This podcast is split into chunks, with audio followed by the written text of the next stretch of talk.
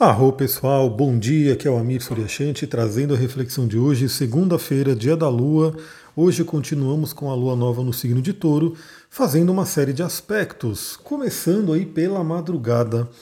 Nessa madrugada, por volta das três e meia da manhã, a Lua fez conjunção com Urano. Bom, não sei como é que foi a sua noite, né? Se você dormiu bem, se você teve uma certa agitação, como é que foram seus sonhos. Também não sei como é que vai ser a minha. Eu só sei que eu fiz uma besteira, né? Porque geralmente eu procuro não comer muito, né? Mais para a noite, eu, sempre que eu posso eu paro de comer por volta das 6 horas, né? Junto com o pôr do sol. Mas eu estou gravando aqui para vocês 9 horas da noite, que foi a hora que eu cheguei em casa e eu acabei de comer. Né? Então, talvez eu tenha tido aí uma agitação noturna por conta do Urano, mas eu vou fazer o máximo para não ter, né? Vou usar meus olhinhos, as coisas que eu consigo para poder ter uma boa noite de sono. Mas se você teve alguma agitação, saiba que teve a participação aí de Urano. E também lembre-se, né? Talvez tenha tido influência nos sonhos. Algum sonho que pode ter trazido intuições, ideias, questões a serem libertadas, né? Fique atenta, fique atento às mensagens que pode ter vindo nessa madrugada. Aí, por volta das 11 horas da manhã, a gente vai ter um aspecto maravilhoso que é a lua em touro Lembra, touro é um signo de terra, um signo que fala sobre toda essa parte de sobrevivência, de prosperidade, materialidade, questões com o corpo. Ontem mesmo, né, no domingo, eu fiz uma live de manhã, né, entrei rapidinho para compartilhar as ideias de um livro, né, falando sobre algumas frases de afirmações positivas ligadas à lua em touro. Então, gratidão aí quem assistiu. Eu sei que tinha umas pessoas ali domingo de manhã. E você que não está no meu Instagram ainda, segue lá, astrologitantra, e fique de olho, porque como eu falei, agora eu quero voltar a fazer as lives. Eu quero compartilhar bastante coisa. Então hoje mesmo né, eu farei. Eu perguntei aqui se vocês queriam né, a live sobre Vênus e Marte entrando em Aquário. E como eu recebi retorno, eu vou fazer hoje. Provavelmente por volta das 16 horas. Fique atenta, fique atento que eu vou confirmar direitinho esse horário aqui pelo Telegram mesmo. Você que está no Spotify ou no YouTube, vem para o Telegram porque é um ponto de contato mais próximo. E também no próprio Instagram, né? Lá eu também vou avisar exatamente o horário que vai ser essa live. Mas provavelmente por volta das 16 horas, para a gente poder trocar uma ideia dessa mudança, né? Vênus e Marte, que estavam aí unidos em Capricórnio, entraram ainda unidos no signo de Aquário e o que, que a gente pode tirar de mudança, né? O que, que a gente pode fazer nesse momento com relação a essa energia. Mas enfim, eu fiz essa breve pausa né, para falar da live de ontem, onde a gente falou sobre a lua de touro, né? Falamos aí sobre toda essa questão da materialidade, da prosperidade, da segurança que a lua em touro propicia né, e pede para a gente. E hoje, por volta das 11 horas da manhã, a lua em touro faz um sexto, um aspecto fluente com Júpiter em peixes. Então, traz aquela firmeza para a realização dos nossos sonhos. É aquele momento aí de otimismo. Né? Lembra, o otimismo a gente tem que estar tá sempre alimentando ele.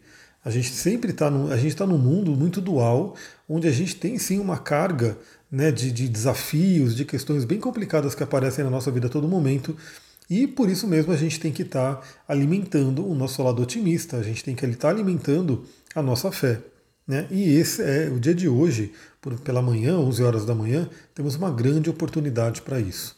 Então, renove a sua fé, alimente a sua fé, deseja e projete uma semana maravilhosa. Né? Estamos aí na segunda-feira, começando aí mais uma semana, e novamente dê, né, dê uma concretude para os seus sonhos, ou seja, se você tem algum sonho, se você tem algo que você quer realizar, a lua nova de touro pode ser aquele momento de você fazer esse plantio, de você trazer isso para a Terra. Aliás, já estamos próximos da lua crescente, né? Então, quando a lua entrar em Gêmeos, a gente vai ter aí a lua crescente, dando aquele gás maior ainda para a gente poder potencializar o crescimento dos nossos sonhos. Então, 11 horas da manhã, aspecto fluente com Júpiter, se conecte com o otimismo. Depois, por volta das 14 horas, a gente tem novamente um aspecto fluente que é o sexto com o Sol.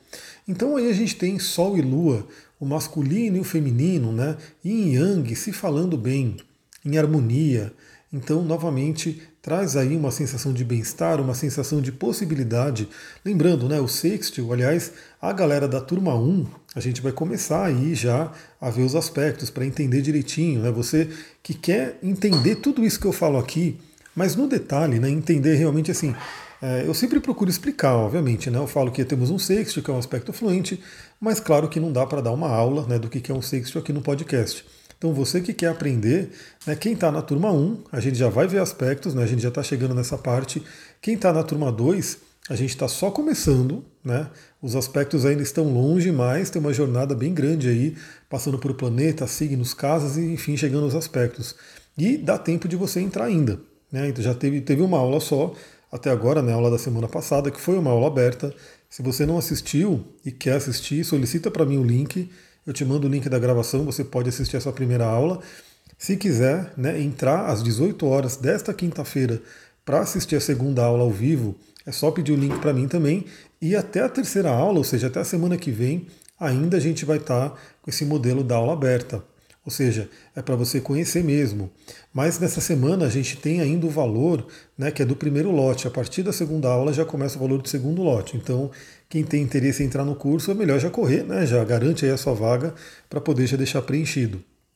Então você tem até essa semana, né, semana que vem, para poder assistir três aulas. Então, mesmo que você não vá fazer o curso, você pode aí assistir três aulas, das três primeiras aulas de astrologia, onde a gente já fala bastante coisa. Mas, voltando aqui ao aspecto, temos a Lua e o Sol fazendo um sexto, que é um aspecto fluente, mas que exige né, uma, um passo nosso, inclusive com Júpiter também, que foi um sexto. Ou seja, é como se a gente fosse convidados realmente a trabalhar a nossa fé, a trabalhar a nossa luz, a trabalhar a nossa essência, a equilibrar o masculino e o feminino dentro da gente. Novamente, eu sempre repito isso aqui porque faz parte do meu trabalho, eu trabalho toda essa parte de autoconhecimento pelo mapa astral, né? trago os conhecimentos do Jung também, e principalmente a terapia tântrica, que é um caminho de equilíbrio, de união, de casamento alquímico do nosso masculino interior e feminino interior. Né? Temos aí esses canais do Sol e da Lua dentro da gente. Temos também energia de Shiva e Shakti, ou seja, a meta do Tantra, né, a meta da terapia tântrica é fazer essa união, é fazer essa, essa, esse casamento alquímico interior, né, dentro da pessoa, dentro de cada um de nós, para que a gente possa ter esse, essa harmonia, esse equilíbrio e poder alcançar a unidade. Então esse sexo com Sol, por volta das 14 horas, é um momento maravilhoso para relembrar de tudo isso, né? Para poder verificar como é que está o seu lado feminino, como é que está o seu lado masculino. Perceba que os lados do corpo também tem uma predominância do masculino e feminino. Se você tem determinada, determinada questão e um lado, um lado do corpo mais do que do outro, pode estar trazendo uma sinalização né, de um certo desequilíbrio.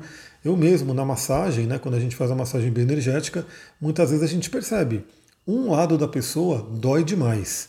Ela não aguenta, ela grita, ela chora e assim por diante. O outro lado já não dói tanto.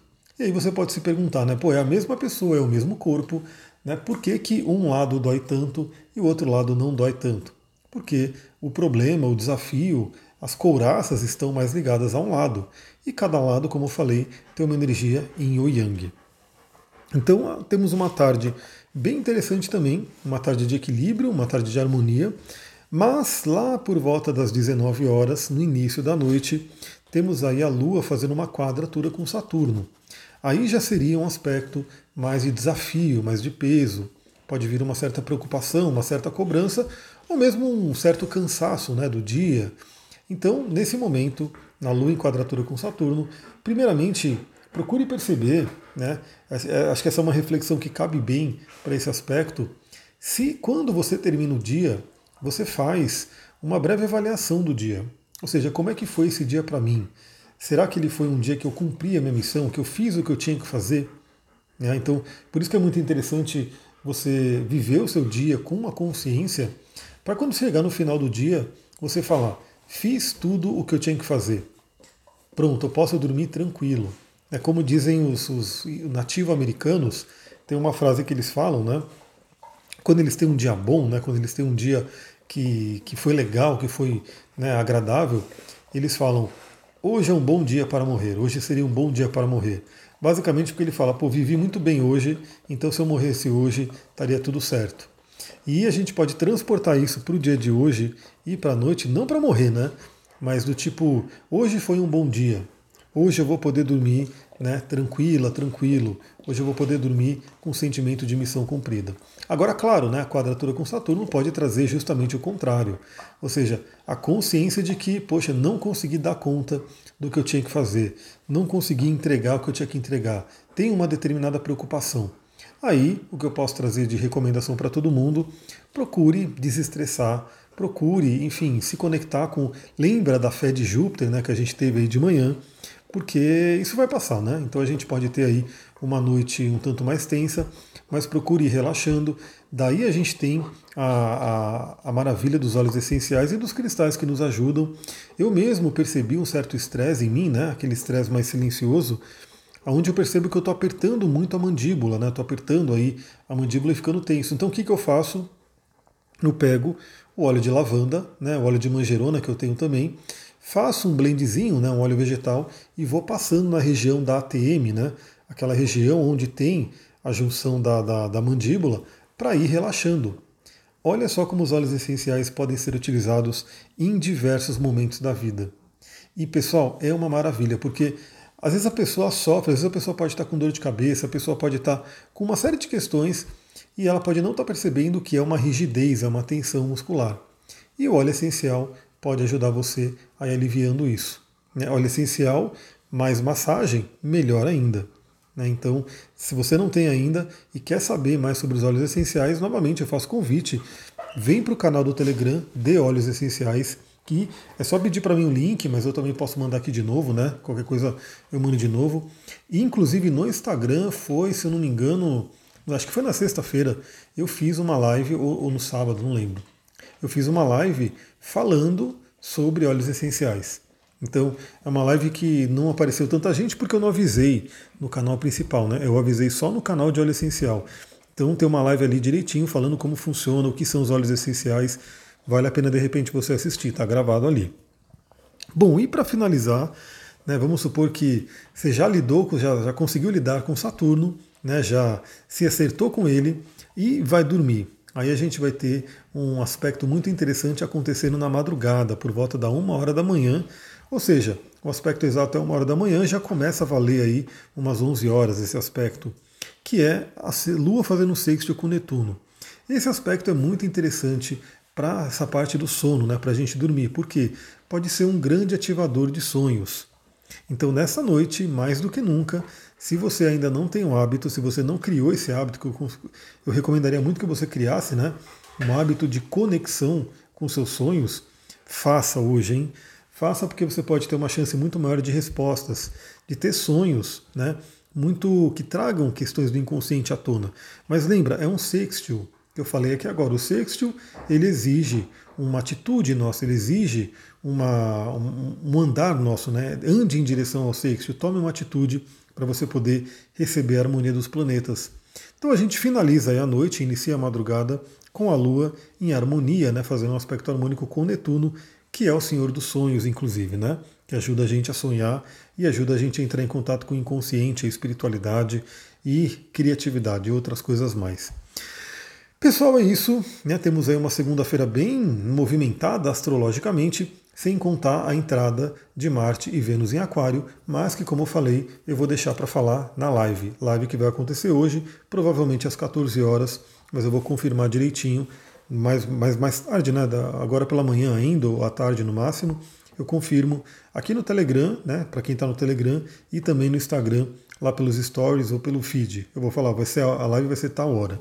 E peço que você apareça, né? Se você gosta desse tema, aparece lá, dá um oi, é muito legal poder trocar com vocês ali ao vivo.